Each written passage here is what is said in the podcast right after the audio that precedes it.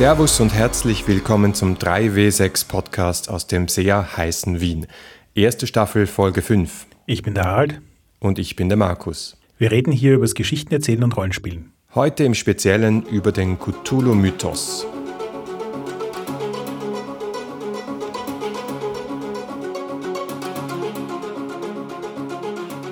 Als wir uns unterhalten haben, was wir mit diesem Podcast so anfangen wollen, hattest du, Harald, eine wirklich coole Idee für eine neue Art von Reviews, nämlich Setting Reviews. Und das wollen wir heute zum ersten Mal probieren. Kannst du nochmal schildern, was da die Grundidee war, Harald?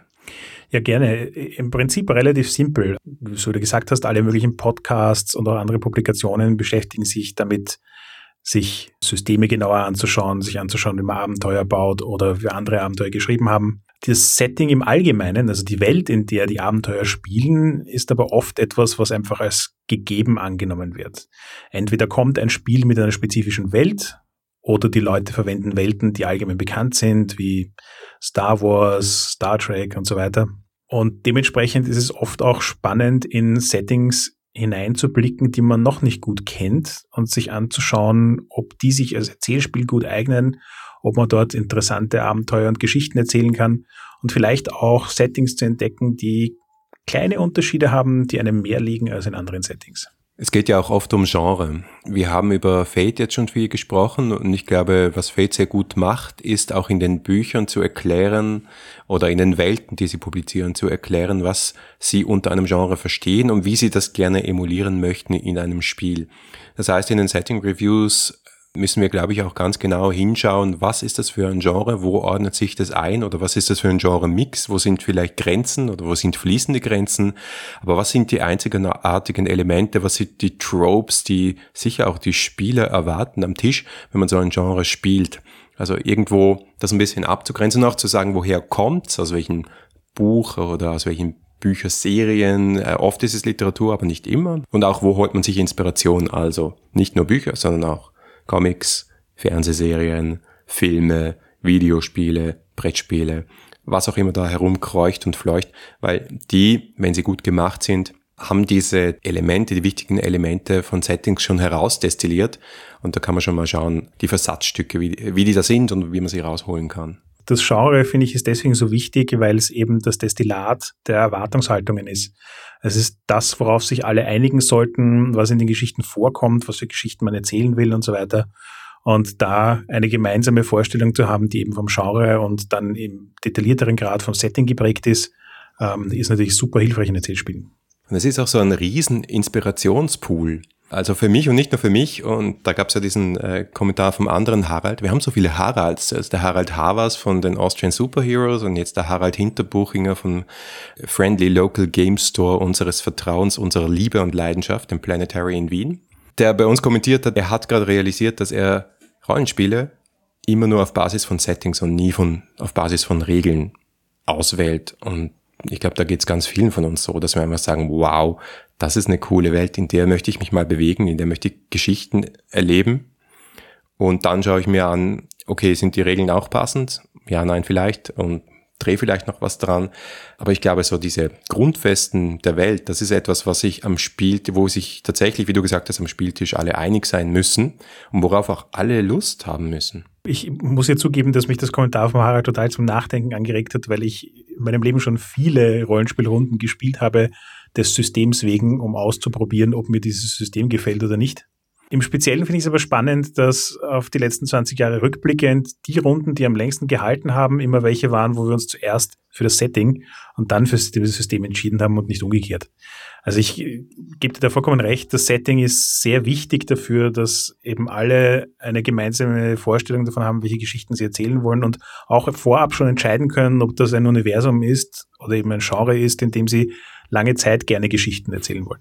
Auch ein bisschen abgrenzen, glaube ich, wird auch wichtig sein, zu schauen, welche Sorten von Fantasy gibt es und wo sind die, wo, sind die Grenzen. Aber auch zu sagen, was gibt es schon am Markt? Also dann wird es dann doch ein bisschen Produkt-Review-mäßig hin und wieder möglicherweise. Was kennen wir schon? Was haben wir schon gespielt? Und was fehlt vielleicht auch noch?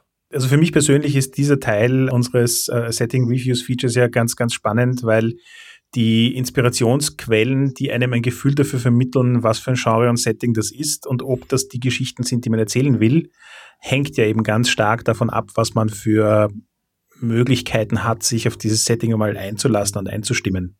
Deswegen habe ich in den letzten Jahren sehr oft Runden gestartet, die auf irgendwelchen Universen beruht haben, die die Leute halt oft kennen. Also sei das jetzt eben eine Star Wars Runde oder Harry Potter oder keine Ahnung was. Hey, wir müssen dringend mal über deine Harry Potter Kampagne reden. Also seitdem ich von dieser Kampagne mal gehört habe, denke ich mir, es klingt schon sehr cool, aber ich kann es mir nicht vorstellen. Irgendwann machen wir mal eine Folge dazu. Meinst du, ist tatsächlich Harry Potter oder Harry Dresden? Ja, nein, ich meine tatsächlich Harry Potter. Ich habe schon mal von Harry Potter erzählt. Äh, nein, es war nicht du, sondern es war eine Mitspielerin von dir. Ah, interessant. Ah. Nein, machen wir dringend mal eine Folge dazu. Ich glaube, wir kehren dann auch wieder zu unserem Erzählspielfokus ein und äh, überlegen auch, inwiefern ist dieses Setting, über das wir gerade sprechen, auch ein gutes Erzählspiel-Setting oder nicht. Richtig, das soll natürlich der Hauptfokus des Ganzen sein. Wir schauen uns an, welche Genres wir spannend finden, welche Settings interessant sind, um sie eben im Speziellen mit Erzählspielen zu verwenden. Gibt es da überhaupt schlechte? Frei von der Leber weg, ja. Ich glaube, dass alle Settings, die bereits von ihrer Art der Geschichtenerzählung simulationistischen Ansatz haben. Also ich denke da so an, an Hard Sci-Fi, aber auch gewisse Formen von Fantasy, also Sachen, die gar nicht mal so sehr Fantasy sind, sondern eher so Reenactment am Tisch, sind Sachen, die manchmal mehr von Leuten geschätzt werden, die halt tatsächlich etwas simulieren wollen, als von Leuten, die Geschichten erzählen wollen.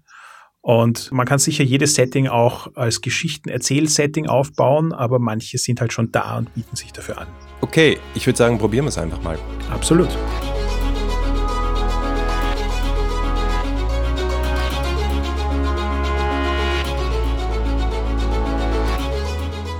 So, das wird ja diesmal für mich die Urlaubsepisode, weil Cthulhu ist dein Spezialgebiet, Markus. Ich werde also primär Fragen stellen und mich mit unglaublich spannenden Informationen füttern lassen. Lehn dich zurück, es wird äh, total easy. Du musst mich aber unterbrechen, weil wenn ich mal anfange mit Cthulhu, dann kommt ja der Wortschwall und ich weiß nicht, ob das so äh, hörerfreundlich ist. Ein paar unserer Fans haben eh gemeint, sie hätten lieber so eine Stunde oder zwei Stunden, vielleicht auch vier oder fünf Stunden lange Folgen. Also das ist unsere Chance. ja gut, dann hauen wir mal rein. Cthulhu, ah, was soll ich anfangen? Ich bin ja eigentlich relativ spät zu Cthulhu gekommen, eher so in meinem, in der zweiten Hälfte meiner Rollenspielerkarriere. Und vielleicht ist es auch gut, weil ich dann schon eine gewisse, ein gewisses Alter, eine gewisse Reife hatte und dann nicht mehr das Bedürfnis hatte, mit Shotguns auf Schogotten zu schießen. Aber fangen wir vielleicht von Anfang an an. Äh, was ist Cthulhu? Was macht Cthulhu aus als, als Setting?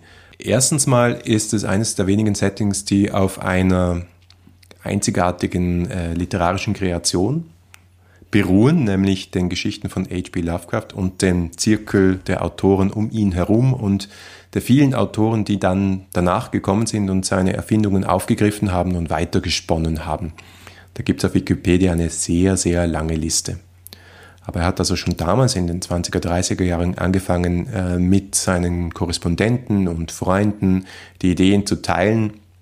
Und die hatten einen großen Spaß daran, Lovecraft-Ideen in ihre Geschichten reinzubauen. Und Lovecraft hat den großen Spaß daran, Ideen von äh, Robert E. Howard zum Beispiel, den Conan-Autor, in seine Geschichten einzubauen.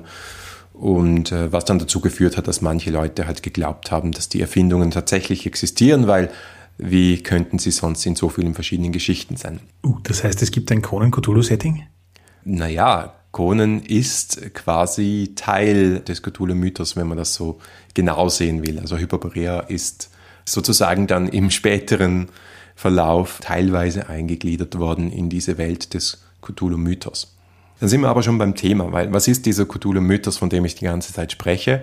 Das ist ein Begriff, den Lovecraft nicht selbst geprägt hat, sondern die, die nach ihm gekommen sind und die versucht haben, das so ein bisschen zu systematisieren, obwohl man das auch nicht zu sehr systematisieren sollte. Aber worum geht's? Es geht letztlich um den kosmischen Horror. Und für mich ist der kosmische Horror oder der Lovecraftsche Horror oder der Mythos-Horror tatsächlich ein anderer als den, den wir kennen, wenn wir jetzt irgendwie von Werwölfen, Vampiren oder was auch immer sprechen oder Zombies also so Monster-Horror oder auch von katholischen Tabus geprägte Horrorszenarien, um es mal so zu sagen. Wie würdest du den Unterschied zwischen persönlichen Horror und kosmischen Horror definieren für jemanden, der Cthulhu noch nie gespielt hat? Also es ist auf keinen Fall ein unpersönlicher Horror, sondern es geht schon sehr tief rein. Aber der kosmische Horror heißt einfach in Wirklichkeit zu realisieren, wie klein man im Kosmos ist. Äh, das heißt, rauszuschauen in den, in, ins Weltall mit dem Wissen, wie unendlich groß dieses Weltall ist und wie klein wir in diesem Weltall sind und auch erste Ideen davon zu kriegen, wie prekär die Situation einer Menschheit ist und wie flüchtig eigentlich so ein Zeitalter, in dem wir gerade leben. Und diese Realität und diese Realisierung führt halt zu unter Umständen echten Schrecken.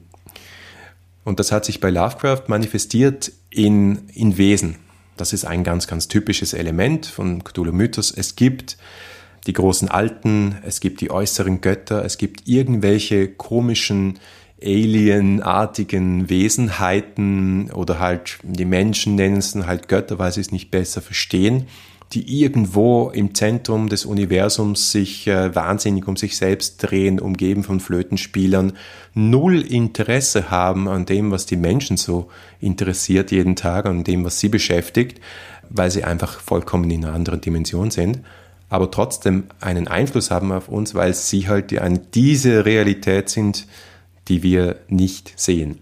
Der tatsächliche Horror ist, die Wahrheit herauszufinden. Äh, also Lovecraft hat ja auch gesagt, eine der ältesten und stärksten Ängste der Menschheit oder die älteste und stärkste Angst der Menschheit ist die Angst vor dem Unbekannten. Und was er beschrieben hat, ist halt das ultimative Unbekannte. Herauszufinden, was die Welt im Innersten zusammenhält und darauf zu kommen, dass es mit dem, was du für Realität gehalten hast, nichts zu tun hat. Ich glaube, da bist du jetzt auch schon beim Kern angekommen, warum Cthulhu so ein interessantes Setting ist, dass das Rollenspiel so extrem gut funktioniert, zumindest aus meiner Perspektive, weil diese Ängste mit uns selbst zu tun haben und dem, was wir uns vorstellen oder nicht vorstellen.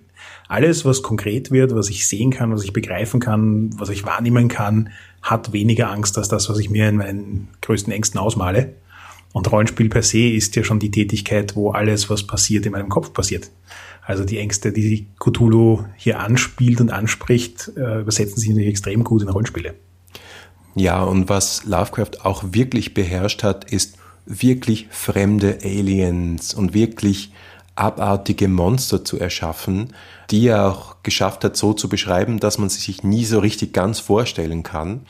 Und auch wenn dann im Rollenspiel natürlich da daneben irgendwelche Werte stehen und meistens oder manchmal auch noch Illustrationen, ist es trotzdem so, dass wenn gerade der Spielleiter dann so etwas beschreibt und auch viele Andeutungen belässt und die wilden Mischungen von äh, Tentakeln und Gesichtern und unglaublichen Größen und was weiß ich, was da alles Mündern, die sich öffnen an allen möglichen Orten und verschieben, beschreibt, und den Rest der Fantasie den Spielern überlässt, dann passiert genau das, was du erzählt hast. In den Köpfen spielt sich Unglaubliches ab. Und das andere, was ich spannend finde, ist, dass dieses Einbrechen des Fremden in die Welt und gleichzeitig auch die Suche nach der Wahrheit, nach dem, was wirklich ist, zwei ganz spezielle und speziell spannende Elemente sind für Rollenspielgeschichten. Also du lebst deine, dein normales Leben und dann Klischee, jemand kommt äh, rein, äh, zur Tür rein und hat ein Messer im Rücken. Bam, irgendwas Schreckliches ist passiert. Und wenn du das dann halt steigerst und du sagst, ähm, plötzlich kommt aus einem komischen Winkel in der Ecke deines Zimmers ein äh, rattenmenschengesichtiges Wesen raus äh, und verschwindet wieder und vielleicht war es ein Traum, vielleicht aber auch nicht. Und nach dem Traum hast du schmutzige Füße, dann wird's spannend. Was ich persönlich an Cthulhu ja auch immer recht spannend fand, war, dass es ein Setting ist, das von Haus aus davon ausgeht, dass ich meinen Charakter nicht für die nächsten 25 Jahre spielen werde. Weil es zwei elementare Dinge gibt, die da dagegen sprechen. Das eine ist, dass ich recht schnell sterben werde, wenn ich einem großen Alten begegne. Und das andere ist, selbst wenn ich nicht sterben werde, werde ich recht schnell verrückt. Sag mir, was so deine Perspektive darauf ist, warum das gerade in Cthulhu eine spannende Angelegenheit ist.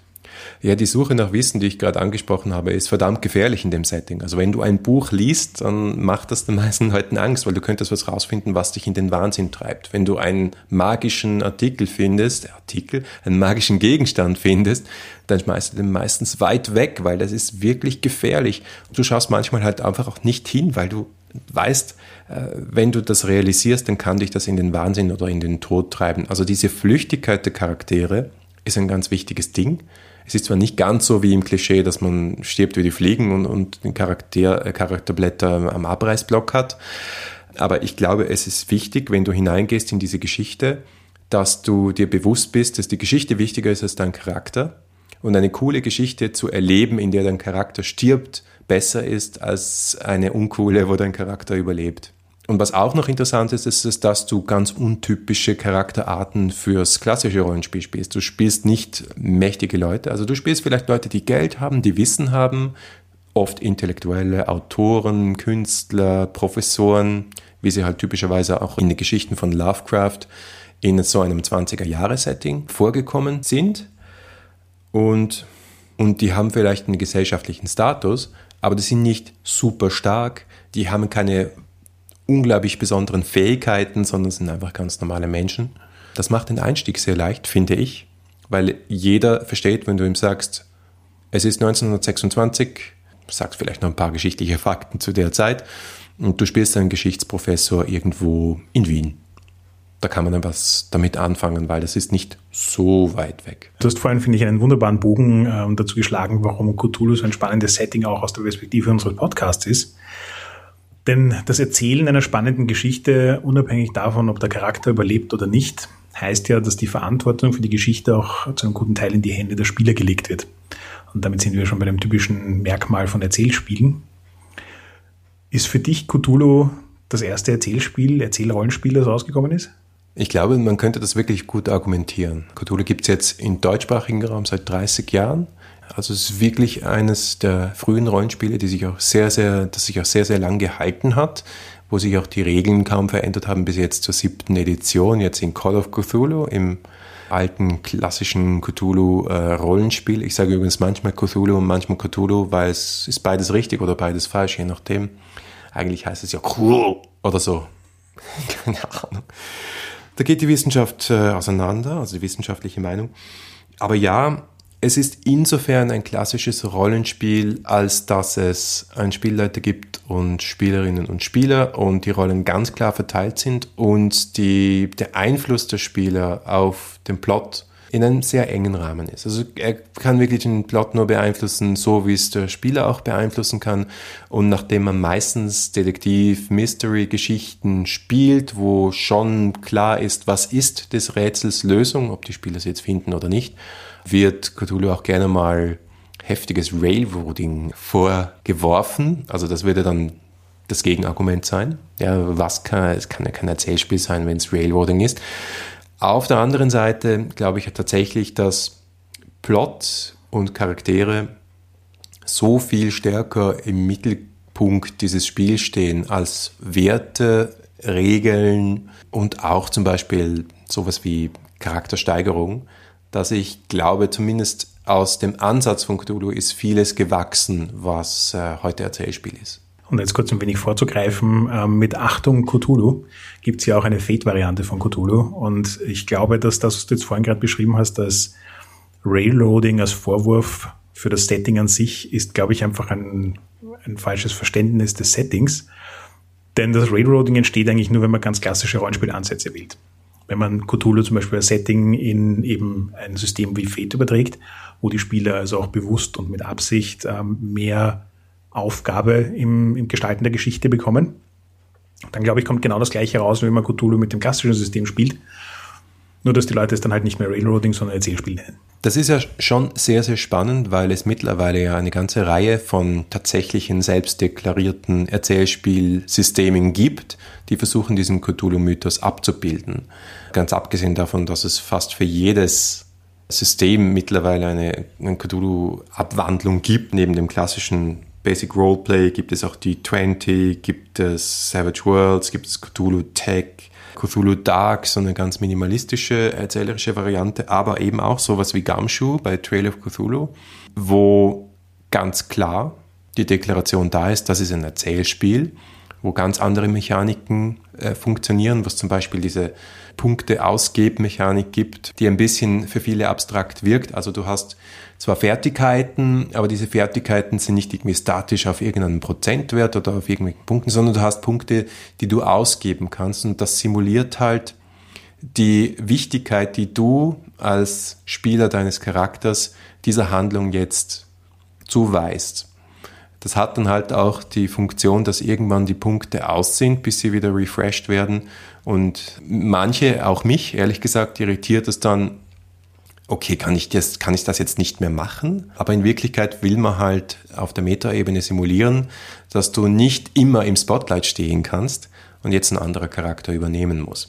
Also das wäre mal ähm, ein Ansatz von Trail of Cthulhu, aber es gibt zum Beispiel auch Playsets für Fiasco, die eindeutig Cthulhuid sind, die zum Teil sich sogar anlehnen an einzelne Lovecraft-Geschichten. Es gibt also ein Playset in einem U-Boot, das sich an die Geschichte The Temple anlehnt. Das ist sicher kein Einsteiger-Playset. Also muss man das Setting gut kennen, den Cthulhu-Mythos gut kennen und äh, bereit sein, da, da mitzuspielen. Es geht ein bisschen in eine andere Richtung, ist halt weniger lustig als die meisten Fiasko-Szenarien. Ähm, und es gibt Tremulus, mit dem ich auch beim Durchlesen, ich habe es noch nicht gespielt, auch beim Durchlesen nicht recht warm geworden bin, das auf Apocalypse World sehr stark aufsetzt wo aber wirklich die Vorbereitung des Spielleiters, da gibt es noch einen Spielleiter, aber in einer etwas anderen Funktion, so minimalistisch ist, dass tatsächlich die Spieler am Tisch das Abenteuer gestalten oder das Szenario. Also da gibt es ganz, ganz viele Ansätze, was natürlich wieder deine Theorie bestätigt, dass irgendwie dieser Cthulhu-Mythos oder vielleicht auch der Ansatz von sicher einem meiner Meinung nach der besten Rollenspiele, die es überhaupt gibt, nämlich Call of Cthulhu, in diese Richtung des Erzählspiels geführt hat. Eine Frage, die für alle Leute, die Cthulhu noch nie gespielt haben, natürlich besonders spannend ist, ist, wo kann man sich gute Inspiration holen? Klarerweise bei den Geschichten von Lovecraft an sich, aber heutzutage liest ja nicht jeder gern lange Bücher. Also vielleicht gibt es auch ein paar spannende Filme, Fernsehserien, Computerspiele, die du uns empfehlen kannst. Äh, nicht nur ein paar, da gibt es wirklich viele, aber ich, ich habe mal ein, ein, Top 3 oder Top weiß nicht wie viel rausgesucht, die ich euch ans Herz lege. Erstens mal, wenn du nicht gerne lange Bücher liest, empfehle ich die Hörbücher, die es gibt. Da gibt es nämlich auch deutschsprachige, sehr, sehr, sehr gut gemachte Hörbücher aus dem LPL Records Verlag. Der hat leider jetzt schon länger nichts mehr gemacht, ähm, aber die sind gelesen, die meisten von David Nathan, einer der tollsten Stimmen überhaupt. Das ist übrigens die Synchronstimme von Johnny Depp. Weiß nicht, ob der der was sagt, aber das ist ein, so ein Ohrenschmeichler. Da bin ich erstmal so richtig in diese etwas verschwurbelte Sprache von Lovecraft reingekommen und gemerkt, was, habe gemerkt, was das für ein unglaublich tollen Rhythmus und Sog entwickelt, wenn man sich darauf einlässt. Beim Lesen ist mir das tatsächlich nicht so gegangen, aber ich bin so ein auditiver Typ. Also LPL Records würde ich auf jeden Fall empfehlen, da mal rein zu lauschen, wenn, wenn dich die Literatur interessiert und wenn du ein bisschen mehr Spaß haben möchtest beim Lesen und nicht nur Horror, dann empfehle ich die Laundry Files Serie von Charles Stross, was übrigens mittlerweile auch wieder ein Rollenspiel dazu gibt. Also das ist Cthulhu plus schräger, schwarzer Humor mit 90er Jahre Agenten, Thriller, Mystery, Großbritannien. Wild, aber wirklich sehr, sehr amüsant zu lesen. Und sonst kann man sich eine der Zillionen Kurzgeschichtensammlungen von zeitgenössischen Autorinnen und Autoren checken, die diesen Cthulhu-Mythos ein bisschen mitnehmen ins Heute. Comic-mäßig gibt es auch eine ganze Reihe. Da würde ich sehr empfehlen die äh, Lovecraft-Adaptionen von I.N.J. Calvert, einem Briten, der sich äh, mehrere Romane und Geschichten von Lovecraft schon hergenommen hat und die auf sehr eigenständige und coole Weise in Graphic Novels umgesetzt hat. Es gibt natürlich auch von Alan Moore das Neonomicon. Das ist dann eher so der stärkere Tobak. Würde ich niemandem empfehlen, der unter 18 ist, auf jeden Fall. Filmmäßig, das ist ah, ein bisschen eine schwierige Geschichte. Es gibt ein paar wenige Verfilmungen. Die meisten sind super Indie-Produktionen, kann ich aber sehr empfehlen. Es, gibt von äh, meinem lieben Freund Huan Wu die Farbe eine Adaption von The Color Out of Space, der sehr, sehr gelungen ist. Und dann gibt es von der H.P. Lovecraft Historical Society, einen ursprünglichen Live-Rollenspieler-Club, gibt es zwei Filme und der eine ist äh, eine Verfilmung von Call of Cthulhu als schwarz-weiß Stummfilm. Das ist großartig gelungen. Ähm, unbedingt die DVD bestellen, damit auch ein bisschen Geld in diese Richtung geworfen werden kann. Ansonsten gibt es ganz viele Filme, die inspiriert sind von Lovecraft, wo man sich ein bisschen so den Groove holen kann, wie zum Beispiel The Thing von John Carpenter ist ein gutes Beispiel oder auch noch ein John Carpenter Film In the Mouth of Madness, ein unterschätzter Klassiker. Videospiel hm, gibt es nicht so wahnsinnig viel. Es gibt so ein Ego-Shooter-Style-Spiel, das äh, vor einer längeren Zeit rausgekommen ist, von dem ich nicht wahnsinnig viel halte, aber es ist was geplant, gell? Du hast was gepostet. Richtig, und zwar gibt es ein gerade noch laufendes Kickstarter, das jetzt in einer Woche oder so enden wird, also mit Erscheinung dieses Podcasts vermutlich schon fertig ist. Sie haben ein Ziel von 61.000 Dollar angesetzt, sind schon bei 58, es wird also vermutlich passieren und ist ein äh, Lovecraft RPG für den, als Computerspiel von einer polnischen Entwicklerfirma, wenn ich mich recht erinnere, mit recht spannenden Ansätzen. Ja, sehr cool. Also irgendwie in Osteuropa dürfte ähm, einiges Spannendes unterwegs sein. Ich glaube nämlich, ein anderes Kickstarter-Spiel war The Last Door. Da habe ich die erste Staffel gespielt. Das ist so ein Pixel-Horror Point-and-Click-Adventure. Es ist nicht explizit äh, Lovecraft oder Cthulhu Mythos, aber von der Stimmung her hundertprozentig am Punkt. Ähm, das kann ich auch sehr empfehlen. Und dann gibt es einen riesen Berg von Brettspielen äh, von Arkham Horror angefangen über Mansions of Madness, Eldritch Horror, Cthulhu Wars. Ich bin aber ganz ehrlich kein Fan von denen, weil es oft dann so ein bisschen drauf hinausläuft, sammle drei Lupen und besiege damit Cthulhu und das tut mir irgendwie im Herzen weh, weil ja, es wird so ein bisschen, es wird so ein bisschen banalisiert von vielen dieser Spiele. Also Arkham Horror ist dann noch eher cool, weil das so die Pulp-Seite von so Shotguns vs. Cthulhu sehr gut rüberbringt und du fährst dann halt mit als Nonne mit dem Motorrad durch ein Dimensionsportal und schießt dabei irgendwo wild um dich. Und ähm, ja, das, das kann ich cool finden, ist auch nicht meine Welt, aber kann auch ein netter Einstieg sein in, diese, in diesen Cthulhu-Mythos. Ich verstehe total, was du meinst. Die meisten dieser Brettspiele bringen die Essenz dessen, was Cthulhu als Rollenspiel so spannend macht, nicht gut rüber. Was ich aber andererseits wieder total faszinierend finde, ist, dass viele dieser Spiele unglaublich ähm, interessante Mechaniken und Ansätze haben, um ein spannendes kollaboratives Spiel daraus zu machen. Also vielleicht entwickelt sich da ja noch was, was nicht nur als Spiel nett funktioniert, sondern auch noch die Welt von Cthulhu tatsächlich mal gut rüberbringt. Ja, es ist demnächst geplant ein Retheming von Pandemie für Cthulhu. Es könnte gut passen. Wo kann ich es bestellen? ja. ich, ich hoffe Pandemie Legacy für Cthulhu. Das wäre überhaupt das Großartigste. Oh mein Gott, das wäre großartig, ja. Okay, also abschließende Frage zu unserer ersten Folge mit einem Setting-Review. Du bist ja relativ viel auf Conventions unterwegs. Wo gibt es denn das nächste Mal eine Möglichkeit, einen Cthulhu One-Shot bei dir zu machen? Das nächste Mal tatsächlich auf der Cthulhu-Con. Im August die leider schon ausgebucht ist. Da muss ich dich enttäuschen. Aber auf jeder Con, wo ich bin und was anbiete, gibt es auf jeden Fall auch mal einen Cthulhu One-Shot. Und wenn ihr in Wien seid, dann schreie ich dieses Angebot mal in die Welt raus. Äh, schreibt mich an, wenn ihr drei, vier Freunde findet. Wir kriegen sicher was zusammen und machen mal in vier Stunden ein bisschen Horror und Albtraum. Keine Sorge, nach dem ersten Mal will eh keiner wiederholen.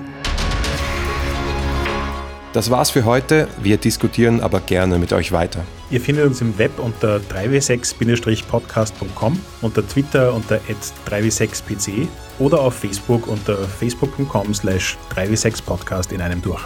Wir freuen uns über jede Rückmeldung und besonders über Bewertungen auf iTunes. Jeder Stern zählt. Wirklich jeder. Also, wir hören uns in zwei Wochen. Bis dann.